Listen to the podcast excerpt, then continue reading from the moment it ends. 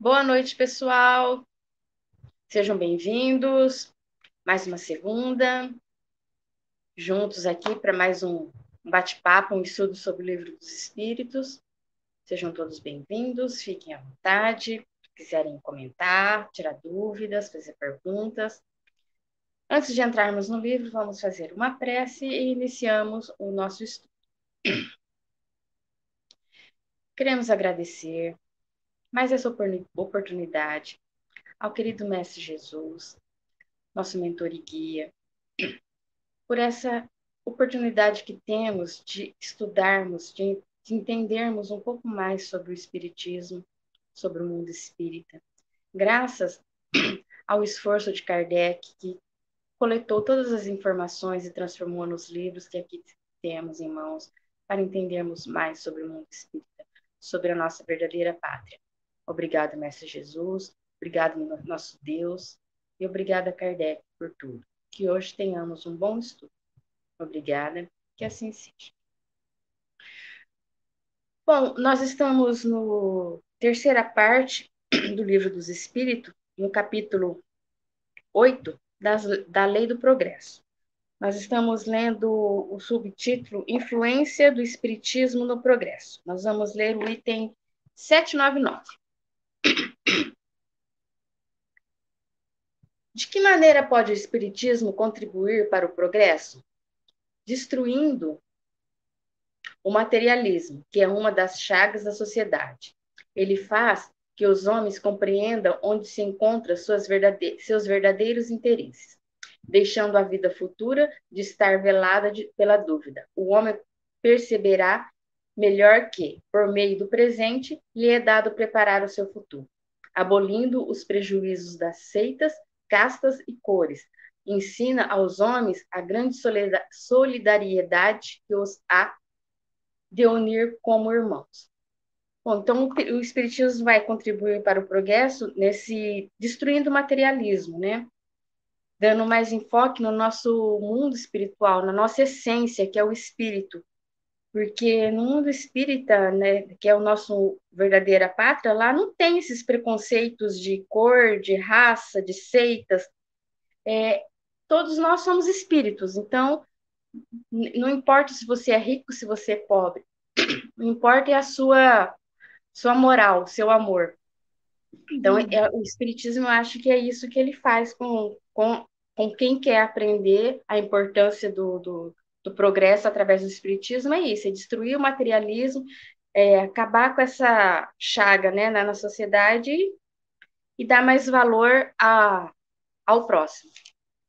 Aí alguém comenta, querem comentar alguma coisa?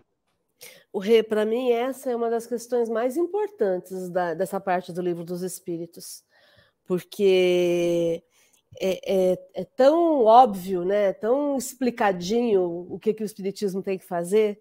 Né? Essa questão não é para a gente negar o materialismo, mas é para a gente estabelecer que o materialismo não, não pode, não deve ser a nossa principal função enquanto estamos aqui na Terra.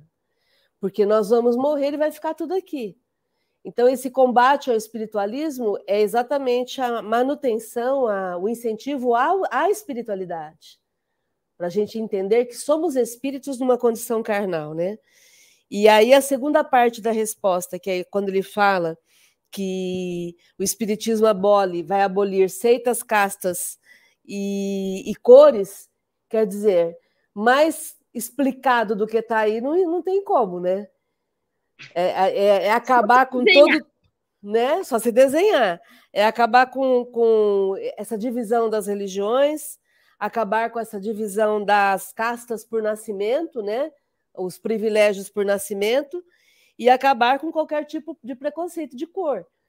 Quer dizer, quando a gente fala que o espiritismo é progressista, as pessoas não entendem, né? Não entendem que é isso, é, é a essência, é a, é a base do espiritismo que é progressista. E aí não dá para ser preconceituoso ou qual, ter qualquer tipo de limitação como as pessoas querem ter, né? É isso. Quando ele fala que destruir o materialismo, que a gente tem que entender, não é que é para a gente renunciar a tudo que é material que a gente tem. Porque se a gente vive num planeta Terra, A gente está no mundo carnal, a gente tem que ter as coisas materiais, mas não é para pôr ele acima de tudo. Você, você tem o dinheiro, você quer ter uma casa, um carro, uma roupa bonita? Sim, mas não fazer isso a prioridade na sua vida. Alguém quer fazer mais algum comentário? A gente pode passar para a próxima pergunta? Pergunta 800. Regina, deixa eu, só dar, deixa eu só dar as boas-vindas aqui para a dona Elide Augusto, aqui de Rio Preto, e para o Guilherme Delamura, que também está aqui em Rio Preto. E também aqui no vídeo com a gente, né, a Maria de Fátima, a Rosângela, a Adriana. Sejam todas bem-vindas. 800. Não haverá de temer que o Espiritismo não consiga triunfar da negligência dos homens e do seu apego às coisas materiais? Conhece bem pouco os homens quem imagina que uma causa qualquer os possa transformar como que por encanto.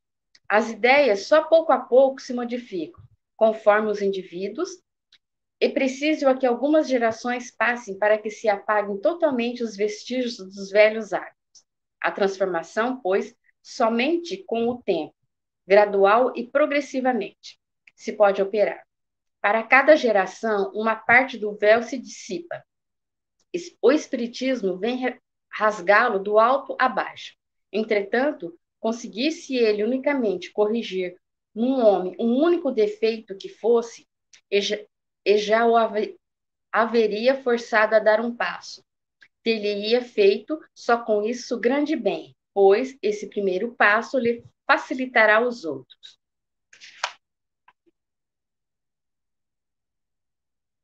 Então, quer dizer, o Espiritismo não vai transformar os homens assim da noite para o dia. É passo a passo. É pouco a pouco que a gente vai se transformando. Tem pessoas que vai se transformar mais rápido? Sim, tem pessoas que de um dia para o outro se transforma. Agora tem pessoas que vai levar anos, tem pessoas que vai levar anos, mas vai mudar. Aí ele fala assim: se você conseguir modificar um defeito no, no, no homem, já é um grande passo para modificar nos outros. Agora a Márcia complementa. Eu só quero comentar aqui, porque é muito comum a gente ouvir no, entre as pessoas espíritas, elas dizerem assim: ah, eu tenho a eternidade para me transformar. Sim, tenho eternidade. Ah, eu não mudei isso, na próxima encarnação eu mudo. Sim, ok, na próxima encarnação você muda. Mas em algum momento você vai ter que começar a fazer sua transformação. E se a gente for deixando para depois, para depois, para depois, a gente vai perder o bonde. A gente vai perder o nosso momento. Então, embora a gente tenha a eternidade para fazer a transformação, vamos acelerar, vamos apertar o passe, vamos começar a nos transformar, principalmente quebrando qualquer tipo de, de atraso no nosso modo de pensar, no nosso modo de agir, porque é apenas isso. Quando eu começo, quando eu pego o gosto pela mudança, quando eu pego o gosto pela transformação, eu começo a perceber o quanto que é bom eu, eu ter uma, uma mente aberta. Né? A mente é igual paraquedas, né? ela só funciona quando aberta. Então, quando eu abro a minha mente, eu começo a entender melhor como as coisas funcionam. E começo a, me, a ampliar a visão com relação ao futuro. E aí eu não fico mais presa aos meus preconceitos. Já pensaram como que seria a gente seria no ano de 1200? Como é que nós éramos na época da Idade Média? Quer dizer, nós estamos progredindo também porque estamos abertos ao progresso. E uma vez que a gente começa a progredir, a gente não vai, vai pegando gosto por isso, né? Então, é, progresso é um exercício também. Não é o fim, é o processo. E durante o processo do progresso, a gente vai melhorando cada vez mais e vai se transformando cada vez mais, né? É só dar o primeiro passo, né, Márcia? Alguém? Mais? Mais algum comentário? Uma pergunta, dúvida? No YouTube, alguma coisa?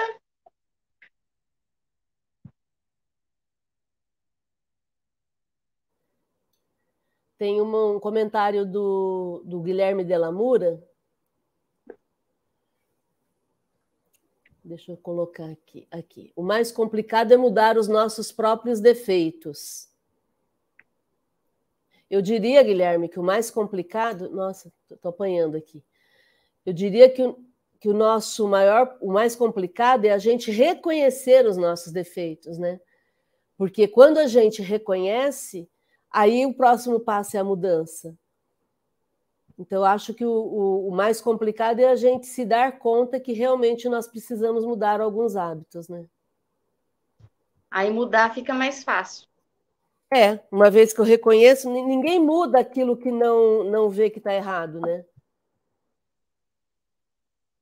Se para você está tudo certo aquilo, você não vai mudar.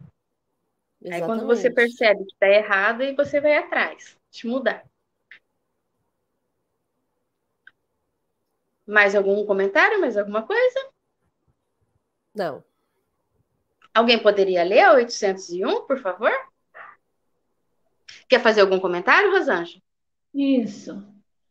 Aí, Fala. Essa, acho que tudo isso que você comentou vem para a parte da reforma íntima, né?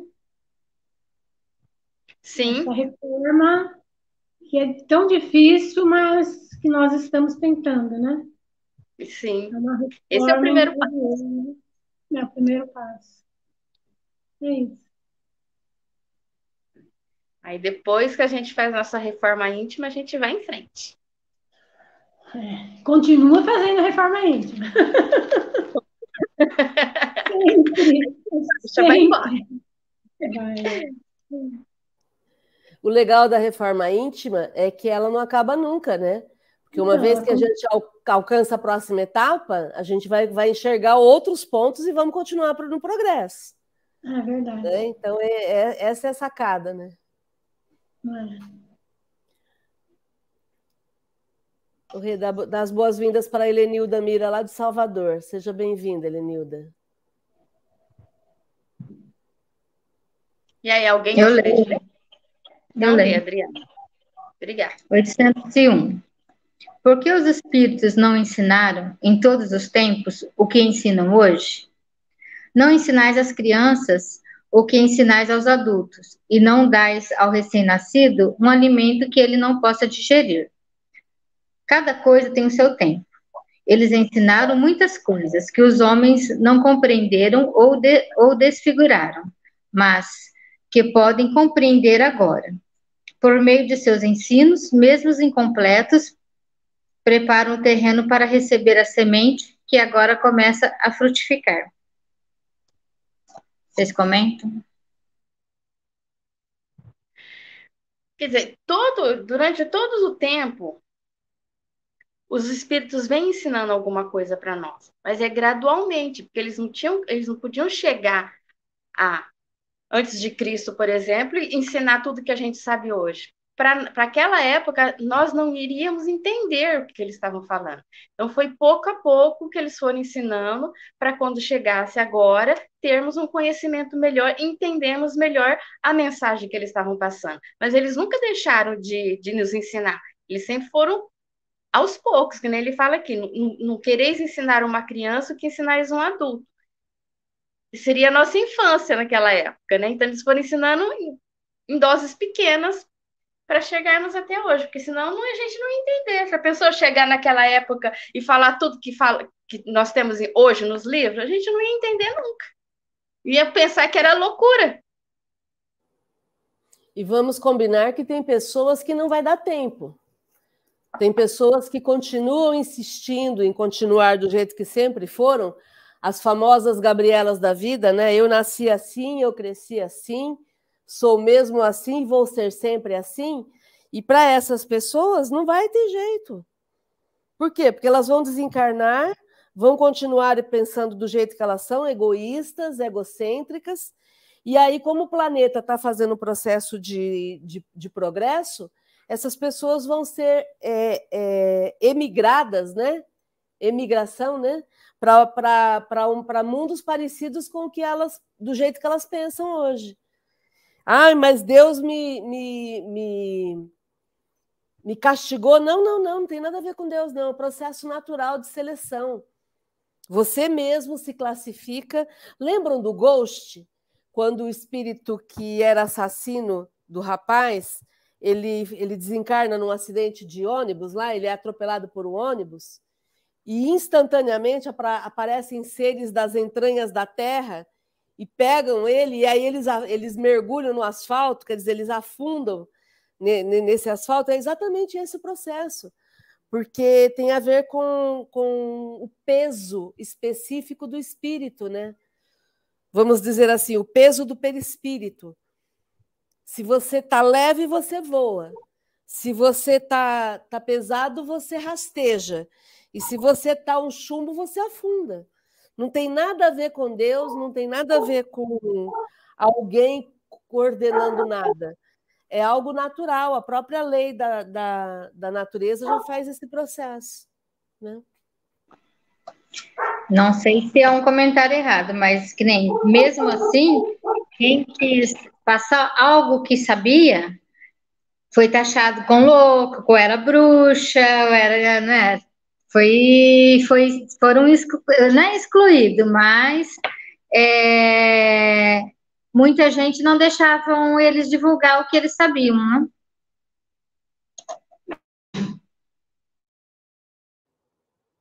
Rodrigo, que, bruxa, que, que época das bruxas? Hoje é assim.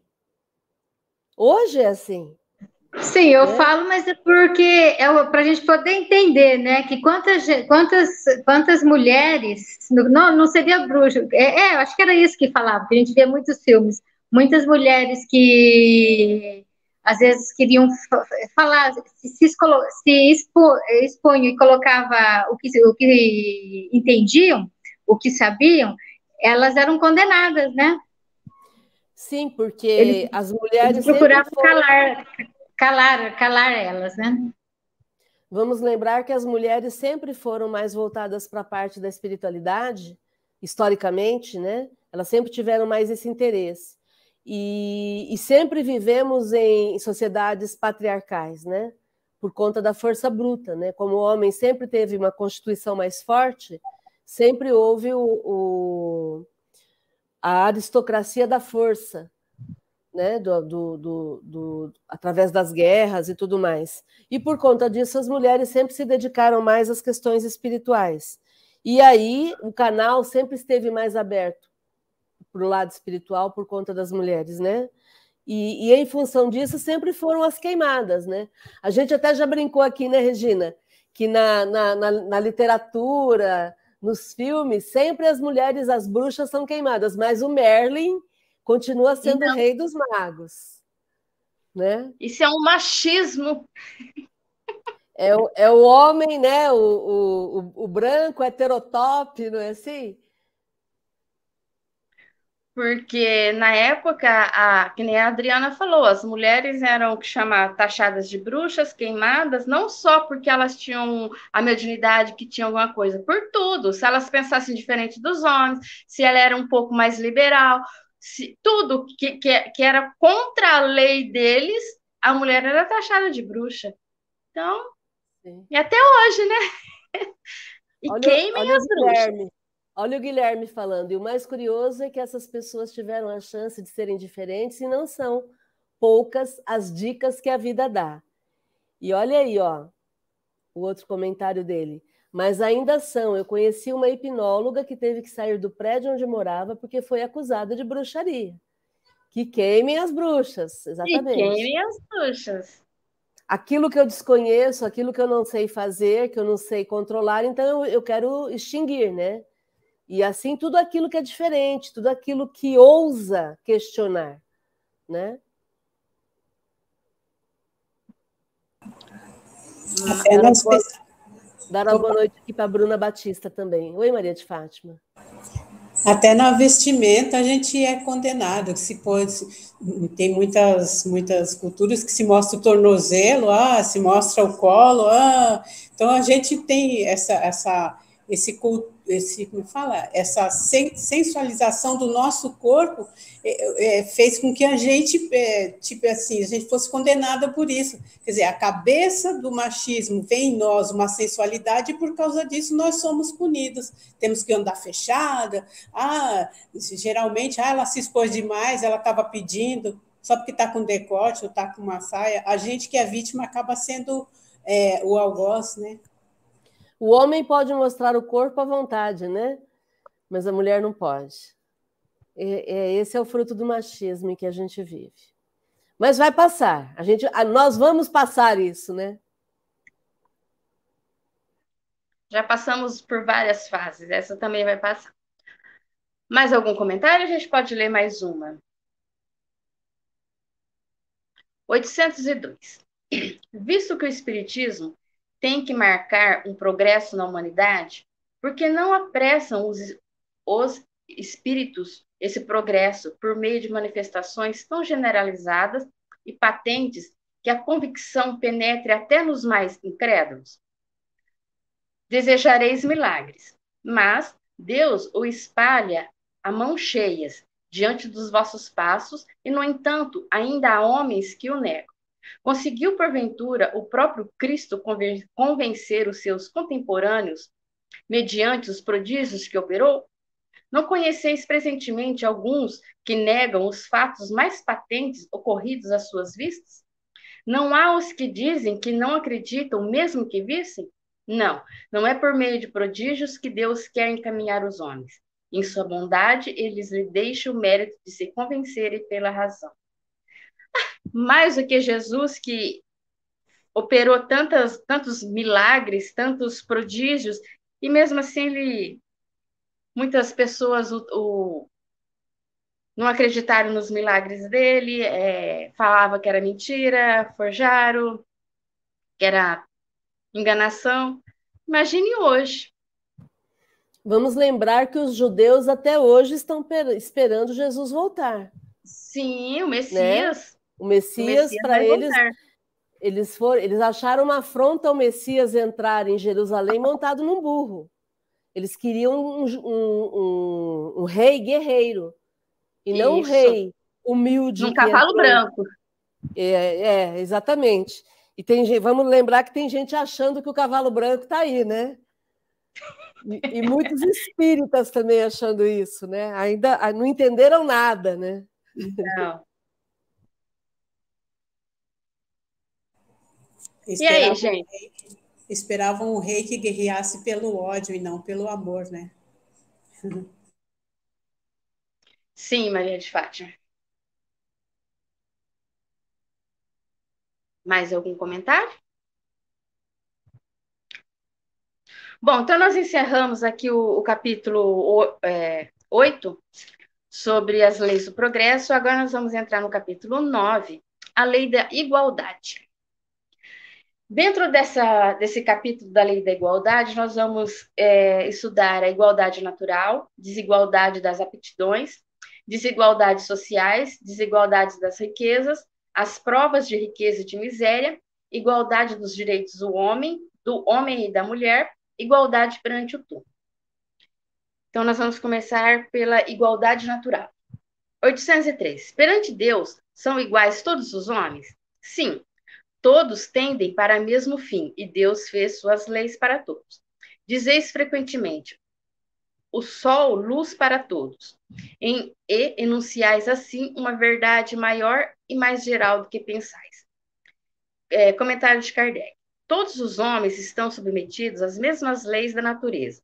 Todos nascem igualmente fracos, acham-se sujeitos às mesmas dores e o corpo do rico se destrói como o do pobre. Deus a nenhum homem concedeu superioridade natural, nem pelo nascimento, nem pela morte. Todos, aos seus olhos, são iguais. Bom, gente, não tem muito o que comentar aqui. Todos nós somos iguais. Todos nós somos espíritos. Espíritos são todos iguais. Espíritos não têm cor, não têm raça, não têm dinheiro, não, não tem distinção entre eles. Então, nós todos somos iguais perante Deus como ele fala aqui, o sol é luz para todos. Realmente, o sol nasce para todos, todos nascem iguais.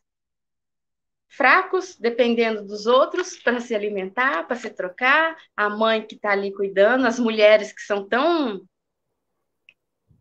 tratadas com preconceito, se não fosse as mulheres, nenhum homem estaria hoje na Terra, né? Mas sim, vamos. Vai, okay. Márcia, começa aí. Não, eu quero comentar essa questão porque é, Deus a nenhum homem concedeu superioridade natural, quer dizer, naturalmente ninguém é superior nem pelo nascimento, nem pela morte. Todos, todos aos olhos, é, aos, aos seus olhos são iguais. Quer dizer, e como é que fica aquela questão do, do, das pessoas que, que se sentem privilegiadas por conta do nascimento? Né? Sabe é, com quem eu... você está falando, né? Exatamente, a famosa carteirada. Você sabe de que família eu sou, né? Então é, é, é tanta é, a explicação é tão, tão intensa para a gente poder entender, é tão nítido para a gente poder enxergar, que só não vai enxergar quem tem privilégios dos quais não quer abrir, abrir mão. Porque aí é que entra essa questão, né? A pessoa que, que é privilegiada, ela não vai querer abrir mão dos privilégios que ela tem. Eu lembro uma vez, né, Márcia? Logo que eu mudei aqui, é, uma correria aí na rua, escutei polícia tal, aí parou um carro, aí eu estava aqui na cozinha, só, só escutando. Aí o rapaz desceu, o senhor sabe com quem o senhor está falando? Aí o, o, o policial pegou e falou assim: sei, uma pessoa que infringiu uma, um, uma lei de trânsito e estou parando para fazer uma multa. o rapaz não falou mais nada. Falei, ele ficou Perfeito. quieto. É isso, né? É um choque de realidade. Eu, é. eu, eu, eu, sempre brinco, eu lembro sempre do exemplo da Hebe Camargo, né? Hebe, você tem medo de morrer? Não, medo não, eu tenho peninha. Porque ela não era boba nem nada e ela sabia que os privilégios seriam perdidos no momento da, da, da morte. Né? Então, é, a questão é essa: é a gente entender que é tudo uma questão de, de materialidade, tudo isso é material e vai ficar aqui. Né? Quando a Patrícia era pequena, tinha uns 3, 4 anos, eu levava ela a um pediatra, que agora eu não vou me lembrar o nome dele, e ele era super gente boa. Aí teve um dia que a Patrícia estava com uma febre, com dor de ouvido, eu liguei para o consultório, aí ele falou, aí a secretária falou assim, não, você vem que ele está aqui ainda, ele vai te consultar, só você porque ele tem uma reunião. Aí fui levei a Patrícia, aí ele estava me contando que ele ia numa reunião na Unimed, que ele foi chamado, advertido pela direção da Unimed, porque as meninas da Unimed, as secretárias, chamavam ele de você. Que onde já se viu um doutor deixar a secretária chamá-los de você? E ele respondeu para a diretora da Unimed e falou assim: Não, eu sou doutor, mas eu sou igual a todo mundo. Elas têm todo o direito de me chamar de você, eu não sou é, a mais do que elas. E ele estava levando uma advertência por causa disso. É, é muito, né? Incrível, né? Porque é uma ele trata casta, as né? pessoas né? iguais e. É uma casta, né? Vou, vou fazer dar as boas-vindas aqui para a Lilian. Seja bem-vinda, Lilian. E a Bruna fazendo um comentário. Um ótimo estudo para o dia anterior ao Dia da Mulher. Estão arrasando, meninas. Nós arrasamos, né, Bruna? Todas nós. Todos nós. Mais algum comentário? Então, vamos ler mais um. Desigualdade das aptidões. 804. Por que não outorgou Deus, Deus as mesmas aptidões a todos os homens? Deus criou iguais todos os espíritos, mas cada um deste vive há mais ou menos tempo e, consequentemente, tem feito maior ou menor soma de aquisição aquisições. A diferença entre eles está na diversidade de grau de experiências alcançada e da vontade que, com que obram, vontade que é livre-arbítrio. Daí o aperfeiçoarem mais uns rapidamente do que outros, o que lhe dá aptidões diversas. Necessária é a variedade das aptidões, a fim de que cada um possa concorrer para a execução dos desígnios da providência. no limite do desenvolvimento de suas forças físicas e intelectuais. O que um não faz, fala o outro. Assim é que cada qual tem seu papel útil a desempenhar. Demais, sendo solitário entre si, todos os mundos, solidários entre si, todos os mundos, necessário se torna que os habitantes dos mundos superiores, que, na sua maioria, foram criados antes do vosso, venha habitá-lo para vos dar exemplos. Bom, quer dizer, então, não é que Deus dá aptidões diferentes para os homens. Quando ele criou os espíritos, ele, criou todos iguais. Só que cada um foi adquirindo as suas aptidões. Porque cada um tem o seu livre-arbítrio, cada um tem o seu ritmo de aprender. Vai ter espírito que está encarnado aqui na Terra, que é mais velho, já, ele já tinha uma experiência em outro planeta antes de nossa, nossa experiência em outro planeta. Eles são mais, bem mais velhos que o nosso espírito. E cada um vai aprendendo com o outro. E a gente, quando a gente tem mais vontade de aprender, a gente vai atrás e a gente melhora o nosso aprendizado, não, não vai? A gente não entra num curso de informática, num curso de inglês para aperfeiçoar. É a mesma coisa, os espíritos, aí vai se desenvolvendo mais. Por exemplo, se a Adriana entra num curso de inglês e aprende o inglês, eu não aprendo. A Adriana aprendeu, ela se desenvolveu um pouco mais do que eu. A Maria de Fátima fez o curso dela de Reiki. Eu não tenho curso de Reiki, ela já aperfeiçoou um pouco mais. E assim vai, cada um tem a, a sua aptidão para alguma coisa. E nessa, cada um tendo a sua aptidão, um vai ajudando o outro. E aí, alguém quer comentar? Você tem nas flores, né? Você tem na planta. Você lida com as plantas também muito bem, que não é? E... Eu gosto. Então, você gosta das plantas, então quer dizer, é... isso também pode ter vindo de outras encarnações. Cada aprendizado que a gente passa por cada encarnação, a gente aprende um pouquinho mais e a gente vai aperfeiçoando, ensinando uns aos outros e melhorando dia a dia. Até todo mundo chegar no mesmo grau. É, e vamos lembrar que isso que a gente está falando aqui são as aptidões. E aptidões é, são desenvolvidas. É, e a gente confunde muito com os dons, né? Porque as pessoas falam assim: ah, eu tenho um dom para mexer com as plantas, porque é, tudo que eu pego, toda planta que eu, que eu, que eu vou mexer é, vai para frente. Não, às vezes eu desenvolvi, foi uma aptidão, usando a planta, é, trabalhando com ela, sabendo como agir. E aí, é, isso não é uma graça divina, não é um dom divino. Isso é um desenvolvimento. Do mesmo jeito que o reiki da Maria de Fátima exige é, é, conhecimento, estudo, prática. Do mesmo jeito que eu tenho certeza que a Regina, quando não sabia mexer com as plantas, é, estragou muita planta, perdeu muita planta também. Matei né? muita orquídea. Então, então a gente precisa separar essa questão de achar que ah, eu sou uma graciada de Deus, é um dom. Não, é uma conquista, né?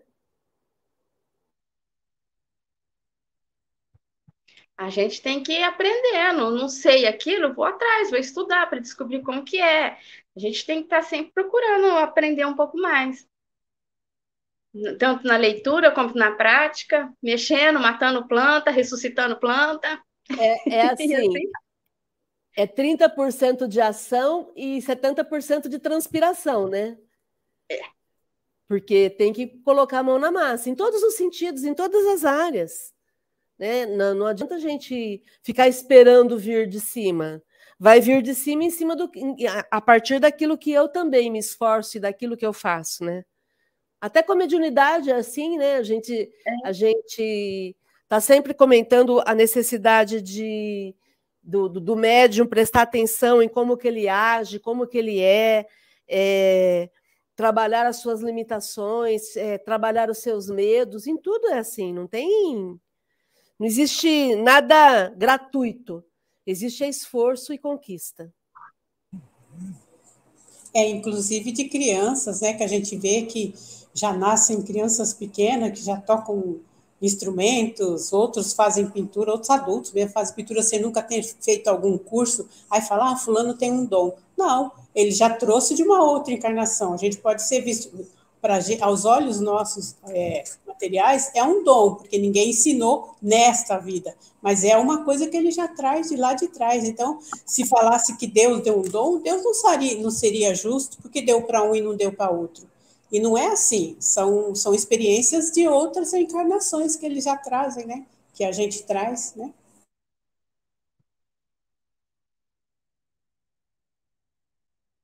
Alguém mais quer fazer algum comentário? Podemos passar para outra?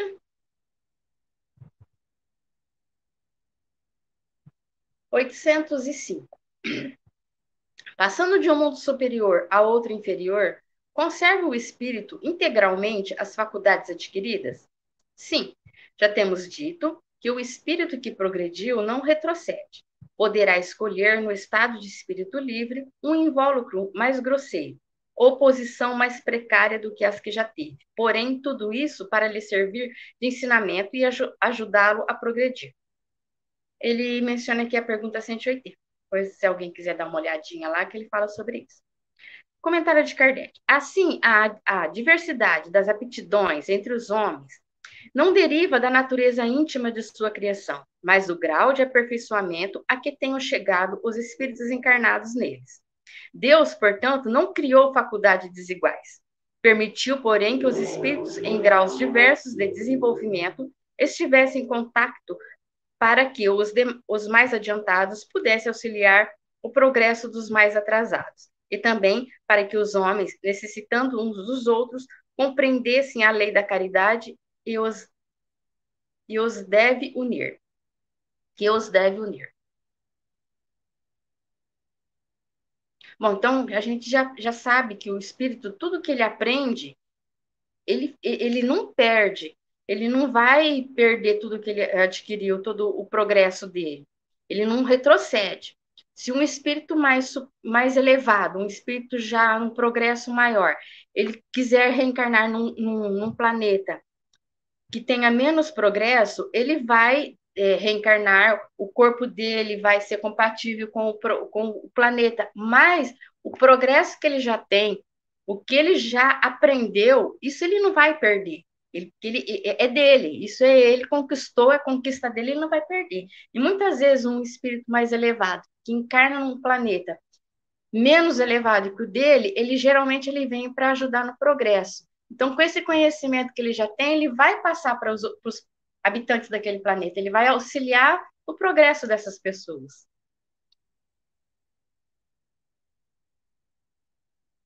Por isso que existe essa diversidade de aptidões, que muitas vezes muitos espíritos que estão aqui já é um, espírito mais elevado, que veio para ajudar no progresso dos, dos habitantes do planeta.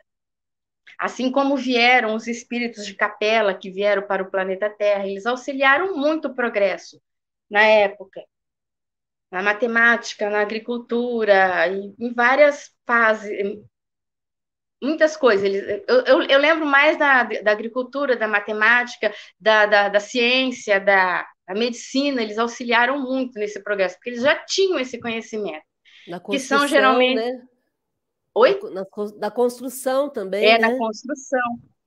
Nossa, esses dias atrás eu assisti um programa num dos canais da Discovery falando sobre as pirâmides, que eles estão tentando reproduzir uma pirâmide, que eles não conseguem, eles não sabem como que a matemática daquela época conseguiu fazer aquela pirâmide. Eles estavam tentando reproduzir a pirâmide de Kelps, mas diz que tá, são anos que eles estão tentando e não conseguem chegar num acordo nas medidas da matemática como que eles conseguiram naquela época. Quer dizer, eles já eram um espírito em progresso bem mais adiantado e ensinou muito para a gente. Assim como os maias, os incas, na parte da agricultura, conservação de grãos. Agora, se alguém quiser mais comentar mais alguma coisa. Algum comentário, Márcio? Alguma meninas, vocês querem comentar alguma coisa? Perguntar alguma coisa? Então, nós acabamos essa parte aqui da desigualdades das aptidões, nós vamos entrar agora aqui no subtítulo Desigualdades Sociais. Pergunta 806. É lei da natureza a desigualdade das condições sociais? Não. É obra do homem e não de Deus. Ah, algum dia essa desigualdade desaparecerá? Eternas somente as leis de Deus o são. Não vês que, dia a dia, ela gradualmente se apaga? Desaparecerá quando o egoísmo e o orgulho deixarem de predominar. Restará apenas a desigualdade do merecimento. Dia virá em que os membros da grande família dos filhos de Deus deixarão de considerar-se como de sangue mais ou menos puro.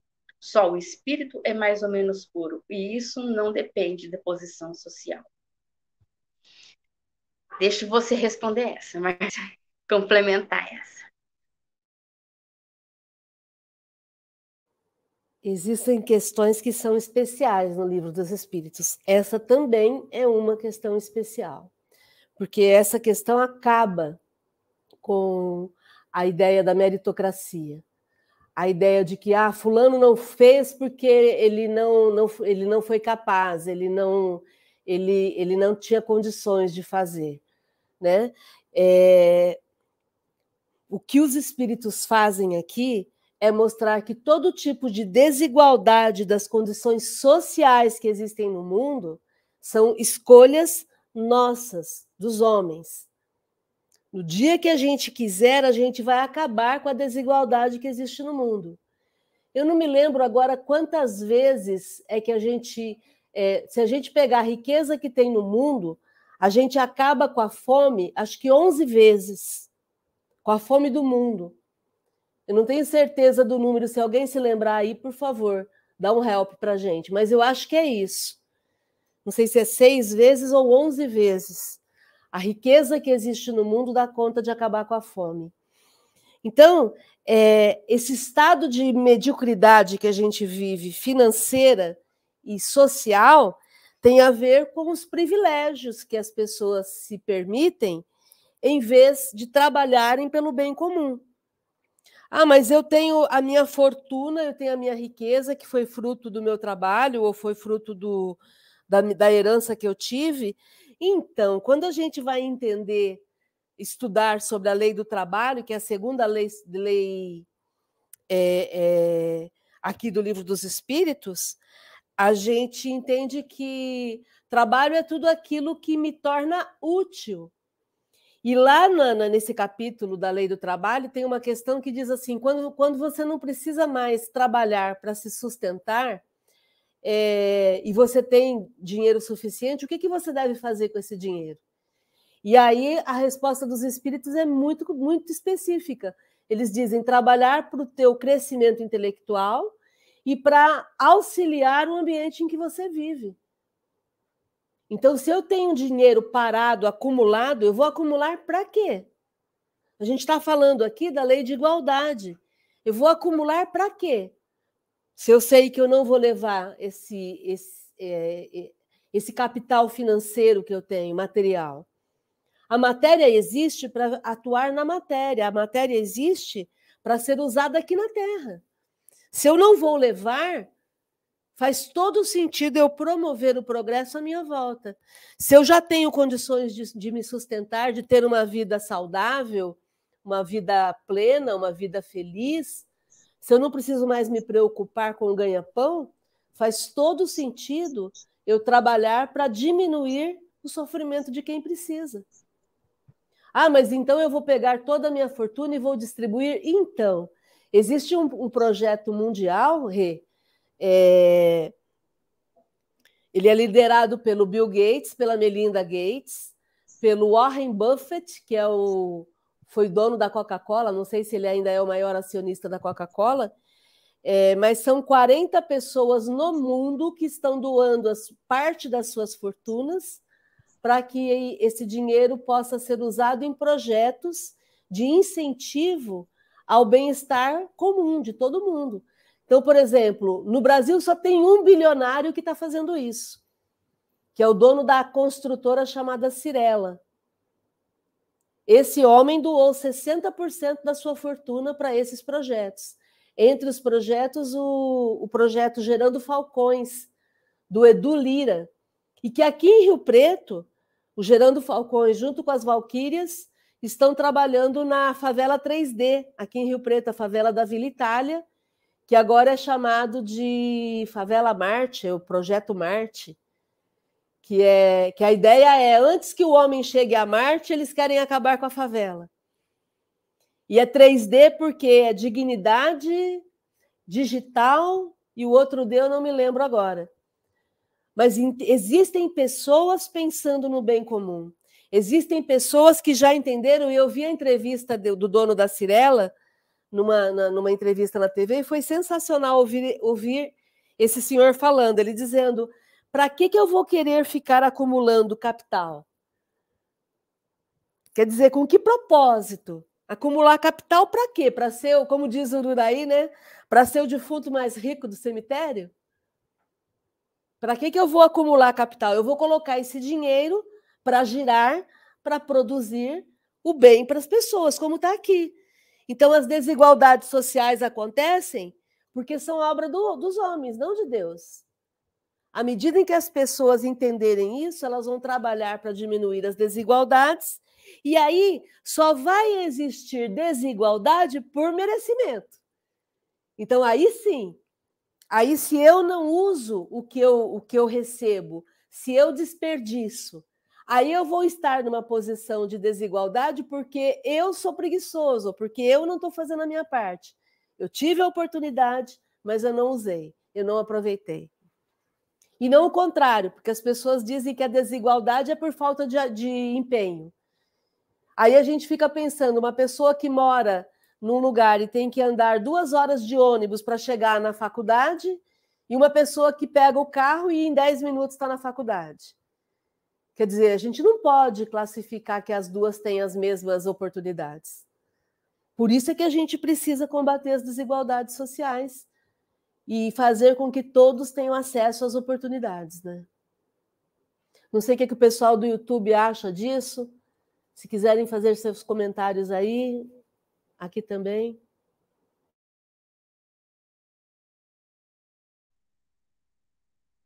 Alguma das meninas querem fazer algum comentário?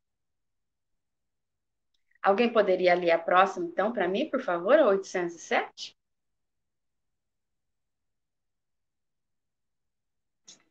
Eu leio. Obrigada, Adri que se deve pensar dos que abusam da superioridade de suas posições sociais para oprimir os fracos em benefício próprio? Merecem anátema. Ai, ai deles, serão oprimidos por sua vez, e renascerão numa existência em que sofrerão tudo o que tiverem feito sofrer aos outros. É, aqui está bem. A gente tem que pensar bem no que a gente faz aqui porque sabe que vamos, vamos, não sei se seria essa, uh, vamos responder por isso, né? Tudo que a gente faz, se a gente faz o bem, a gente vai merecer o bem, né? E, e nessas, se cada, se a gente fazer um pouquinho que for, cada dia, cada época que a gente consegue fazer o bem para alguém, o merecimento da gente é, é espetacular, né? Vocês comentem mais alguma coisa.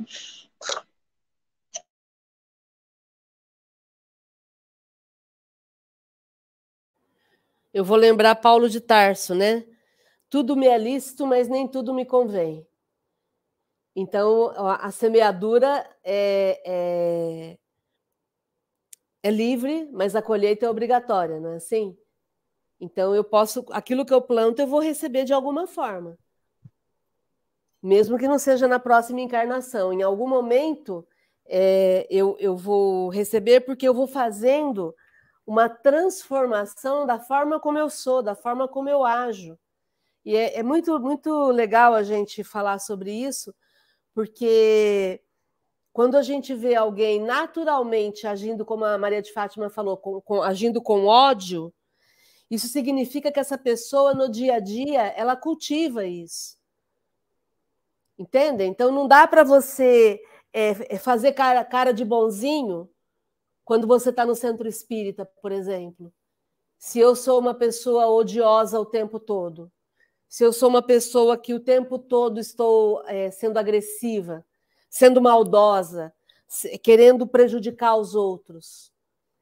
E aí a gente faz um, um processo que é um processo de, de, de, de, ação que vai, que vai se, sendo levada para todas as outras áreas. É, eu chamo de modulação.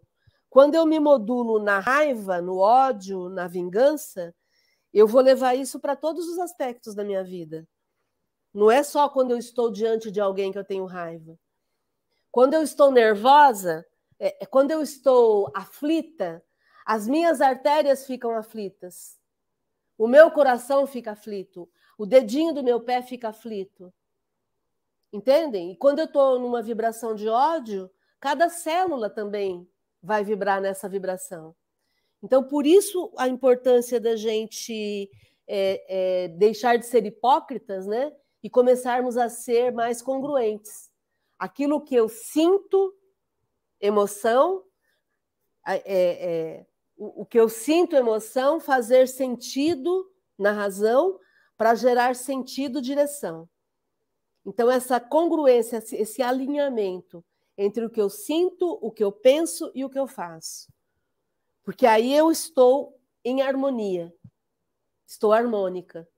E a Maria de Fátima, que trabalha com o rei, que sabe a importância da harmonia, da energia no corpo. E aí a gente busca a harmonia no espírito também, né? Então é, é um processo natural. Quando eu vibro o amor, eu sou o amor. E onde eu vou, eu vou carregar esse amor. E aí, mesmo que eu fizer alguma coisa para alguém de bom e isso não vir para mim agora, eu continuo vibrando no amor. E em algum momento esse amor vai voltar para mim. E não naquele pensamento de fazer para obter, né?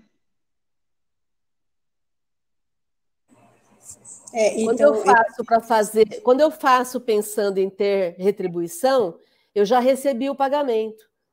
Quando eu faço para tirar vantagem, eu já recebi o pagamento, porque aí fica aqui na terra mesmo. É, a ideia é vai fazendo e vai seguindo. Não fica olhando para trás. Vai fazendo, vai fazendo, vai fazendo. Não importa. É igual aquele o Burle Marx, né, que plantou algumas sementes lá no, no, nos jardins dele e que 80 anos depois é que está dando flor. Né? As palmeiras que tem lá no Rio de Janeiro são palmeiras que só florescem a cada 80, de 80 em 80 anos, ou 60 em 60 anos. E aí, quando ele plantou, perguntaram, né? Mas o senhor não vai ver florescer? Ele falou assim: sim, mas quem disse que é para eu ver? Eu estou plantando para que alguém em algum momento veja. E há, acho que há um ou dois anos floresceram. Ele já nem está mais aqui. Mas é isso. Vai fazendo e segue, né?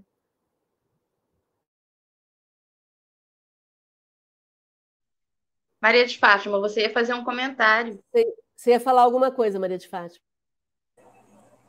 Ah, então, é isso de fazer, fazer pelo outro aquilo que gostaria que fosse feito pela gente. E todo mundo que está, em, todas as pessoas que estão em, em alguma profissão ou em algum momento de, de fazer alguma coisa pelo outro, sempre pode fazer um pouco mais além daquilo que recebem para fazer. Estou né? falando isso porque quando eu entrei, eu fui bancária, com 35 anos tal, e eu, jovem, tinha 22 anos, e sempre eu atendi todo mundo do mesmo jeito, pensando, vinha um idoso, eu atendia como se fosse meu pai, minha mãe, ou um avô, e eu sempre fui fazendo. E o interessante é que agora eu estou nessa situação de idosa, eu fui ao banco, depois que eu saí do banco, nunca mais quis saber de banco tal, e eu, não, não, nesse mundo digital de app, de app né, para para usar o banco no celular, eu era totalmente ignorante. Aí a minha filha, mãe, vai lá, faz isso, faz isso. Aí eu fui a, ao banco, né, e, e, e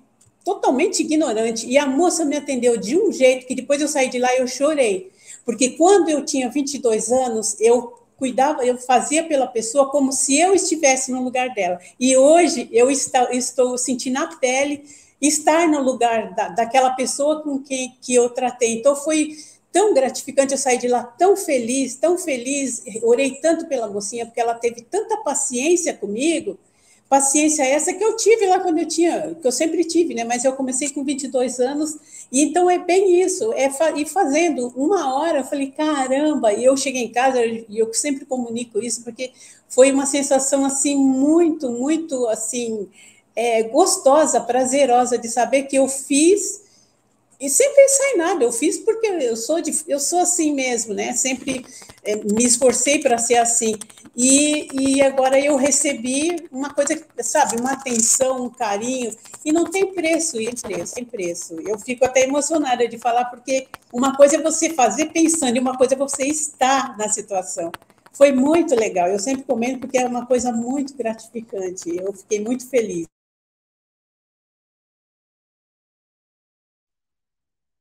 Alguém quer falar mais alguma coisa? Mais algum comentário? No YouTube tem alguma coisa, Márcia? Bom, então agora nós vamos entrar na desigualdade das riquezas. 801.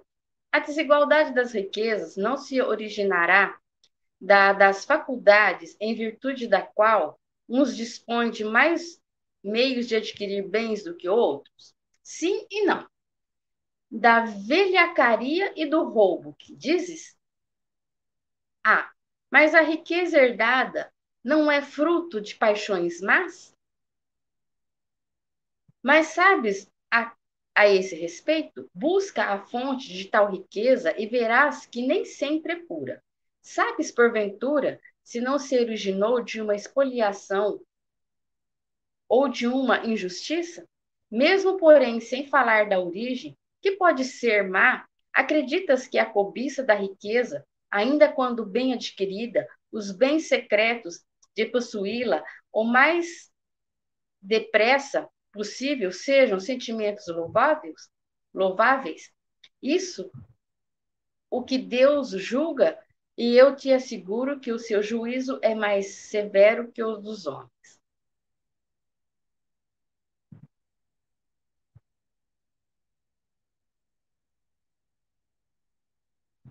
A Márcia, você pode explicar essa? Vamos lá. Aqui o Kardec está mexendo na, no vespeiro, né? Porque ele está questionando a desigualdade das riquezas. Então, por isso é que ele diz. É, é, ele está questionando a origem das riquezas. Né? Então, é, quando ele pergunta aqui, a desigualdade das riquezas não é fruto da faculdade de quem a conquistou? Então, a pessoa trabalhou, a pessoa se, se esforçou e conseguiu isso, é uma virtude a pessoa ter conseguido isso. Então, ele diz que é assim e não, porque em alguns casos foi virtude, em alguns casos a pessoa se esforçou, mas em outros casos não. Então, é quando ele pergunta da velhacaria e do roubo. Então a gente sabe que tem muita gente que enriqueceu às custas da miséria de alguém, né? É por isso que a gente, quando a gente estuda lá no Evangelho a verdadeira propriedade, algumas pessoas se revoltam, né? Como assim? Por que, que Kardec colocou esse questionamento do que, que é verdadeiro para a pessoa em termos de propriedade? Porque gente, Kardec sabe, e também a gente sabe hoje, que muitas pessoas se apropriam de maneira indébita. Né? Muitas pessoas acabam é, encontrando brechas na lei e, através dessas brechas, elas acabam enriquecendo. Então, o que ele questiona é exatamente isso. E aí, ele está questionando a intenção, porque normalmente são pessoas que querem tirar vantagem. Então, é, acabam aplicando golpes ou acabam usando meios legais de enriquecerem mas só que enriquecendo de forma não, não ética. E aí ele, o, o Kardec também questiona, né? Mas e quando é, quando é herdado? E quando é herança? Aí ele fala, aí não é uma paixão má. Então, mas então vamos, vamos entender o começo dessa herança, como é que o, o, o antepassado ficou rico? Por quê? Porque a gente sabe que muitas vezes acontece através da exploração. Então, ou da, da, da, exploração, ou da grilagem, ou da desapropriação. Quer dizer, vamos entender como é que essa pessoa ficou rica lá no, no, no começo. E aí ele fala da questão da cobiça, porque existem pessoas que cobiçam o tempo todo estarem, é, se tornarem ricas. A gente já discutiu isso aqui no GEO. Uma coisa é você ter ambição, a ambição é, é produtiva. É, ambição é você querer ganhar mais no mês seguinte, querer melhorar. Todo mundo tem ambição, todo mundo quer melhorar. Mas a cobiça e a ganância, aí é a qualquer preço. Então é aí que está o problema. Se é a qualquer preço, passando por cima da moral, deixando de ser ético, então aí tem problema, aí não vai dar certo, né?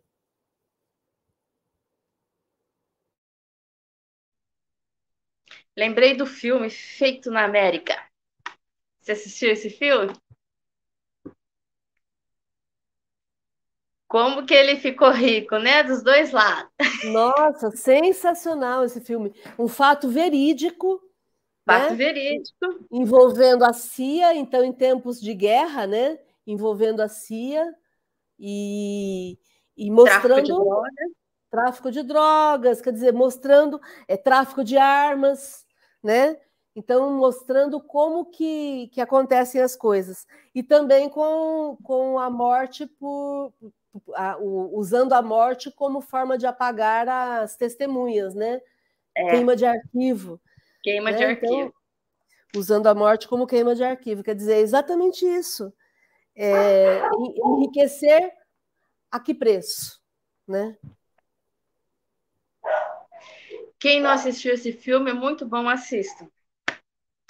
Bom, meninas, por hoje é só. Já deu o nosso horário. Obrigada a todas por terem participado, estarem aqui, as cinco meninas, as cinco flores. É, parabéns para nós, que amanhã é nosso dia, né? Apesar de não, acho que não, não ser preciso um dia específico para ser o Dia das Mulheres, mas já que tem, então parabéns para nós. Que semana que vem a gente estejamos aqui juntas de novo. Quarta-feira tem o nosso estudo do Livro dos Médiuns. E eu gostaria de pedir para Márcia fazer a prece final para nós, aí ela faz uma prece já em homenagem aos Dia das Mulheres. Obrigada, Márcia. Obrigada a vocês também, gente. Vamos agradecer a Jesus pela oportunidade de estarmos reunidas, agradecer a todos aqueles que participam, que dão a sua opinião, que contribuem e principalmente que vibram na mesma direção, na direção do bem comum, para diminuirmos as injustiças sociais, para contribuirmos para um clima mais ameno a cada dia aqui na Terra, sempre focados em fazermos o nosso melhor, em oferecermos o nosso melhor lado para uma vida mais feliz e mais próspera aqui na Terra. Gratidão a Kardec pela lucidez do seu conhecimento, gratidão a Jesus por seu amor incondicional em todos os momentos junto a nós e gratidão a todas vocês por estarmos sempre juntas aqui. Gratidão a todos aqueles que enriquecem com seus comentários os nossos estudos. E que amanhã, no Dia Internacional das Mulheres, possamos ser reconhecidas não apenas pela, pelo nosso lado guerreira, nosso lado de luta, mas principalmente pelo nosso lado espiritual por essa por esse cultivo do espiritual que faz toda a diferença na vida material que vivemos. Que façamos a nossa parte, que continuemos é, inconformadas com tudo aquilo que está constituído, buscando o melhor para todos e para todas o tempo todo. Gratidão. Fiquem bem. Um grande beijo. Felicidade.